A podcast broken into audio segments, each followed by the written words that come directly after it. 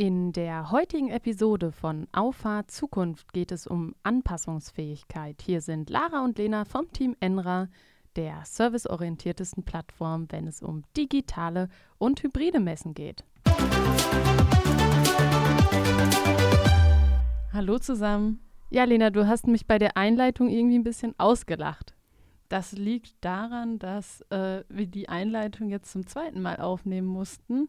Lara hat es gewagt, äh, die Intonation der Einleitungswörter zu ändern. Und da muss ich ganz ehrlich sagen, da war ich nicht anpassungsfähig, was uns vielleicht ganz gut zum heutigen Thema des Podcasts überleitet. Wir sprechen heute über Anpassungsfähigkeit. Und wer unsere Podcasts kennt, der weiß, dass Lena am Anfang immer das Bedürfnis hat, erstmal zu definieren und um sie jetzt nicht ganz aus dem Konzept zu bringen und um so ein bisschen an dem Alten festzuhalten, Lena, es ist dein, deine Zeit zu definieren, was ist Anpassungsfähigkeit. Ja, du äh, ziehst das hier so ein bisschen ins Lächerliche, Gar aber ich finde das äh, sehr wichtig, wenn man über Begriffe spricht, die ähm, schon unterschiedlich ausgelegt werden können, dass man vorher einmal kurz definiert, in welchem Kontext benutzen wir diesen Begriff und was verstehen wir darunter. Und unter Anpassungsfähigkeit, so wie wir diesen Begriff in diesem Podcast heute benutzen werden, verstehen wir die Fähigkeit zu adaptieren. Und das heißt nicht, dass man auf jeden Zug wie so ein Fähnchen im Wind aufspringt, sondern dass man eben offen durch die Welt geht, ähm, neue Dinge aufspürt und dann aber auch am Ende die Flexibilität hat und auch die Bereitschaft hat, ähm, festgeglaubte Dinge dann auch anzupassen und zu verändern.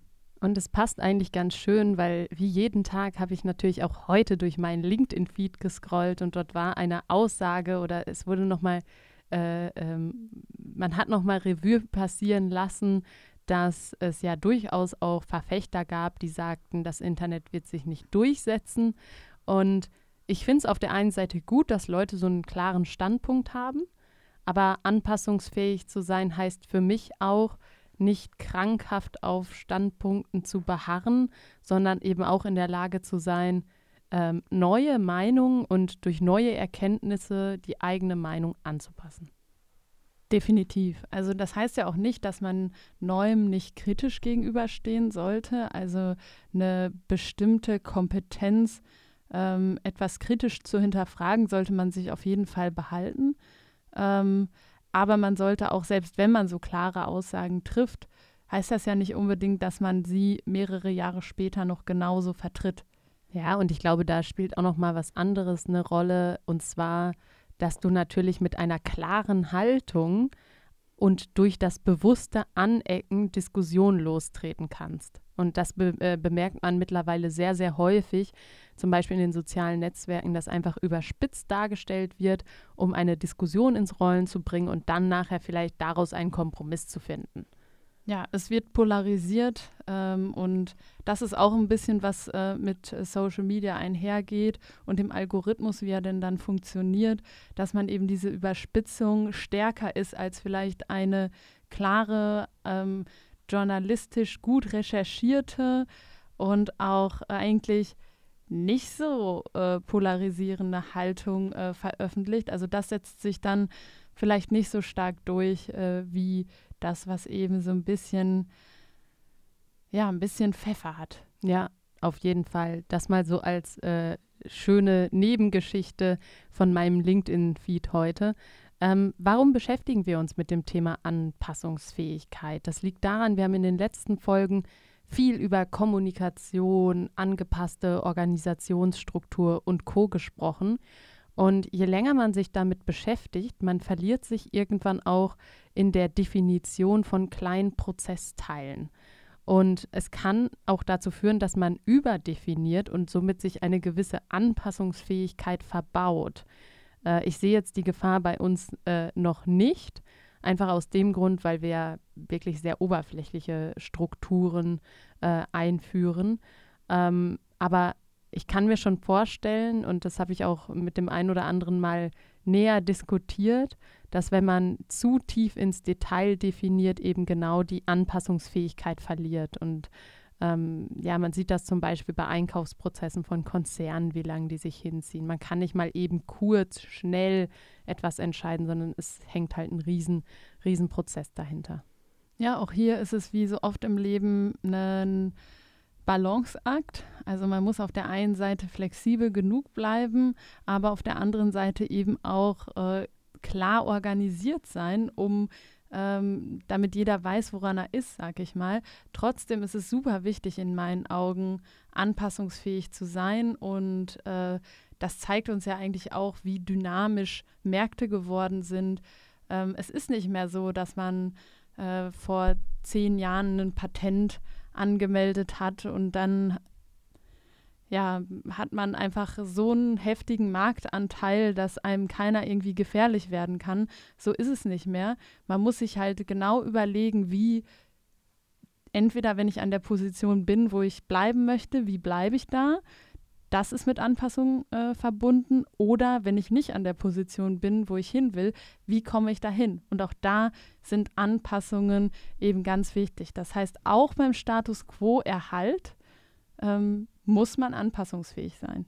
Total. Gibt es für dich oder aus deiner Sicht Bereiche, wo man nicht anpassungsfähig sein sollte? Ja, ich finde, es gibt schon Dinge, wo man das Recht hat, nicht angepasst zu sein, also und äh, wo man auch das Recht hat, sich nicht anpassen zu müssen. Ähm, es gibt ja gewisse gesellschaftliche Konventionen, wo ich zum Beispiel nicht unbedingt äh, der Auffassung bin, dass sich dort jemand anpassen muss, nur weil es eine Gesellschaft so erwartet. Ich glaube, da sind wir in den letzten Jahren schon einen guten Weg gegangen. Aber es ist natürlich immer noch so, dass gewisse Konventionen bestehen.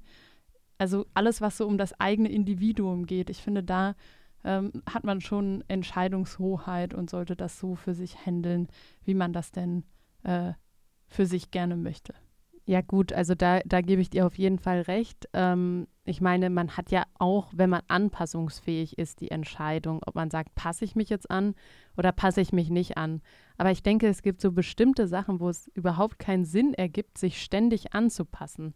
Zum Beispiel, wenn ich jetzt über Firmenkultur nachdenke und ähm, in der Firmenkultur entsteht immer aus einer Geschichte und aus den Personen, die Teil dieser Kultur sind. Und ich denke, das sind so bestimmte Werte, die daraus resultieren, wo man sicherlich nicht anpassungsfähig ist, weil Geschichte ist geschrieben und äh, Vergangenheit ist vergangen. Und ähm, man kann aber die Erfahrung dafür nutzen und zu sagen, okay, daraus schließe ich eigentlich mit, mit meinem Wert äh, XY, dass ich an der Stelle halt anpassungsfähig bin. Also ein Wertesystem an sich ist ja generell nicht von vielen Anpassungen eigentlich äh, betroffen, würde ich mal sagen. Ja, das stimmt. Ähm, zumindest wenn man ein recht äh, vollumfassendes Wertesystem hat, dann sind Werte ja schon auf einen Zeitstrahl gesehen ein relativ äh, langer Begleiter, würde ich sagen. Ähm, klar, es gibt Sachen, die, die sind auch einfach gesetzt. Zum Beispiel, wenn man eine Vision hat, dann sollte diese Vision ja nicht angepasst werden, weil dann ist es zumindest in diesem geschäftlichen Kontext, wo man die Vision gefasst hat. Man kann sagen, unsere Vision ist nicht erreichbar, damit ähm, brauchen wir ein neues Geschäftsmodell und machen dafür eine neue Vision. Aber man kann nicht sagen, wir tauschen jetzt unsere Visionen jede Woche, weil heute ist ähm, Cloud Computing äh, ganz groß in den Medien und morgen ist es aber wieder AI und irgendwie wollen wir das aber alles mit verwursten. Deshalb machen wir jetzt jede Woche eine andere Vision. Das funktioniert nicht. Ja. Ähm, also so langfristige Ziele sollten in meinen Augen nicht anpassungsfähig sein. Weißt du, was mir eigentlich gezeigt hat, wie anpassungsfähig jetzt ähm, Unternehmen im Allgemeinen, aber auch speziell unsere Situation oder wie anpassungsfähig wir letztes Jahr waren? Also erinnere dich mal zurück, da Ende Februar, wo es dann hieß, erste Messen abgesagt. Ja gut, also klar, im, im kleinen ähm, Zeitintervall betrachtet waren wir dort sehr anpassungsfähig und wir haben auch keiner alten ähm, Ausgangslage nachgetraut und das war auch super entscheidend. Aber in unserer langfristigen Vorstellung von wir denken Messe neu, wir vereinen das Analoge mit dem Digitalen, sind wir immer noch da, womit wir ähm, vor viereinhalb Jahren losgezogen sind. Und das ja. ist für mich das Entscheidende, dass wir nicht gesagt haben, hm, also ähm, wir haben jetzt eine neue Vision und zwar wollen wir der größte Corona-Testanbieter werden. Okay, also ja. ne, für mich ist es wichtig, dass es einen roten Faden hat. Und wenn die Ausgangssituation, eigentlich ist es ein super Beispiel, weil wenn die Ausgangssituation Anpassungen erfordert, dann muss die Anpassungsfähigkeit da sein. Das große Ganze, die Vision, sollte dabei aber nicht tangiert werden in meinen Augen. Ja, da gebe ich dir total recht. Also Anpassungsfähigkeit in der Umsetzung, operative Anpassungsfähigkeit ist, denke ich, das Stichwort und auch das Entscheidende an der Stelle. Es ist total wichtig, dass man sich diese Anpassungsfähigkeit behält. Weil wer sagt denn, dass wir nur einmal in unserer Firmengeschichte anpassungsfähig sein müssen? Eigentlich müssen wir jeden Tag anpassungsfähig sein. Und es gibt mir auch eine totale Sicherheit zu wissen, wir sind anpassungsfähig, weil ähm, wenn sich Ausgangslagen wieder ändern, äh, erfordert es vielleicht auch wieder Anpassungsfähigkeit, um eben an, Erfolgen, äh, an Erfolge anzuknüpfen. Ja, also eine Anpassungsfähigkeit sollte man sich immer behalten, sowohl im geschäftlichen Kontext als auch im privaten Kontext. Ähm, jetzt ähm, mal ein anderes Beispiel, wo äh, man auch damit auf die Nase gefallen wäre, wenn man sich nicht angepasst hätte. Jetzt ähm, schau mal auf die ältere Generation, Alter äh, unserer Großeltern. Äh, wenn die jetzt vor 20 Jahren gesagt haben oder 15 Jahren, nee, also äh, mobil äh, Telefonie und Smartphone und äh, alles, da will ich gar nichts von wissen, dann sind die heute auch ziemlich gekniffen, weil viele Sachen einfach nur noch äh, über Online-Kanäle gehen und zum Beispiel auch Kommunikationskanäle, wenn jetzt zum Beispiel mal die Enkel weg sind und man mit denen äh, kommunizieren möchte und man dann eben sich nicht auf dieses Thema eingelassen hat, dann ist man schon in der Situation, dass man was verpasst. Aber ich freue mich eigentlich immer, wenn gerade die Generation dafür Begeisterung entwickelt. Ja, und ich, da sieht man es, finde ich, auch am, am äh, stärksten, wie viel Begeisterungsfähigkeit das auslösen kann. Ne? Ja. Denken wir mal nur an unseren ersten Videocall, war auch durch Corona, äh, mit äh, unserer Oma. Äh, also so viel Begeisterung sieht man wirklich selten im Ostwestfale, äh, ostwestfälischen Raum, würde ich mal sagen. Ja, genau, auf das Beispiel wollte ich ja hinaus. Das war irgendwie so total äh, ja, spannend zu sehen, wie, wie begeisternd das eben war. Und ähm, da muss man, denke ich, auch unabhängig vom Alter einfach anpassungsfähig bleiben. Ja, und das war ja in dem Moment auch ein ein Riesenlohn für diese Anpassungsfähigkeit, dass sie eben ein Smartphone hat, dass sie äh, ein vernünftiges Netzwerk zu Hause hat und all die Sachen, die es eben erfordert, um einen solchen Videocall zu machen. Und ähm, dafür lohnt es sich dann, anpassungsfähig zu sein, ähm, um dann eben auch in den Genuss der Vorteile zu kommen. Ja, und ich denke auch, ähm, dass es im, im Firmen- oder im unternehmerischen Kontext äh, auch der Wert von Anpassungsfähigkeit. Und wie erreicht eine Organisation Anpassungsfähigkeit? Das ist, denke ich mal, die Summe aus der Anpassungsfähigkeit aller Partizipierenden. Und damit meine ich ähm, jetzt nicht nur intern das Team, sondern auch extern der Kunde. Und ähm, auf der anderen Seite aber auch, wie man es eben kommuniziert. Will man anpassungsfähig sein oder sagt man von Anfang an, nee, hier bleibt alles so, wie es ist, wir sind nicht anpassungsfähig, kann, kann auch ein Weg sein. Ja, also wichtig ist, dass man das klar auch kommuniziert und auch lebt. Und äh, dann auch entsprechend, wenn Anpassungen erforderlich sind, entsprechend auch mitreißen kann und die Vorteile von äh, bestimmten Anpassungen auch darlegen kann, weil ich glaube, Anpassungen, die einfach durchgeführt werden, ohne dass die Organisation mitgenommen wird, die sind relativ schwer zu verstehen und schwer zugänglich. Aber äh, wenn man den Wert dahinter erkennt und jedes Individuum einer Organisation den Wert dort erkennt, dann ist man ähm, definitiv besser beraten, ähm, als wenn man halt einfach so Dinge festlegt und die nicht begründet und die dann vielleicht noch schlechte Gründe nach außen oder schwache Gründe nach außen haben, dann wird es ganz schwer. Und ein Thema brennt mir noch unter den Nägeln, und zwar ist ja Veränderung immer Teil von Anpassungsfähigkeit. Und wir haben uns eigentlich jetzt überlegt, äh, wir sind, ich weiß nicht, in, mit welcher Folge wir jetzt gerade dabei sind in diesem Podcast, aber auch für uns wird es mal Zeit für eine Veränderung. Und äh, wir haben, der Name ist hier oft gefallen, ähm, aber er war noch nie Teil von diesem Podcast und wir würden gerne dieses Format dazu nutzen, äh, Arne mit an Bord zu holen und um auch nochmal die, die Kundenseite richtig hier zu pushen.